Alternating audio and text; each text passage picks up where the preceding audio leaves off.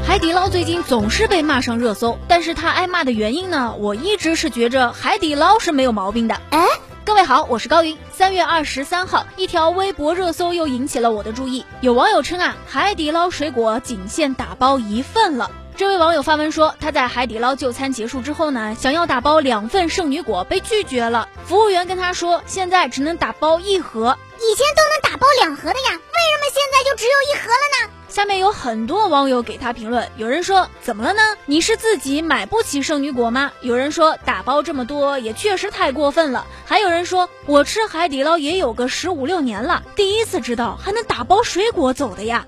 感觉到没有啊？这次大部分网友都是站在海底捞这一边的。想想前不久，海底捞要求来就餐的客人们每桌至少点一个锅底，大部分网友也是很赞同的。毕竟你薅羊毛也不能可着一只羊薅到秃啊。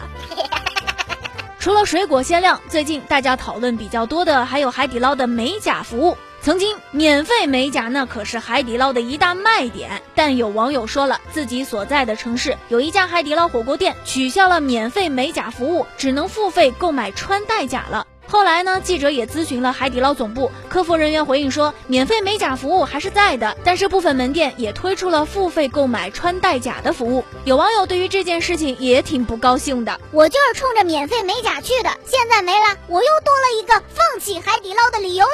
各位，你对海底捞最近的各种变化有什么看法吗？评论告诉我吧。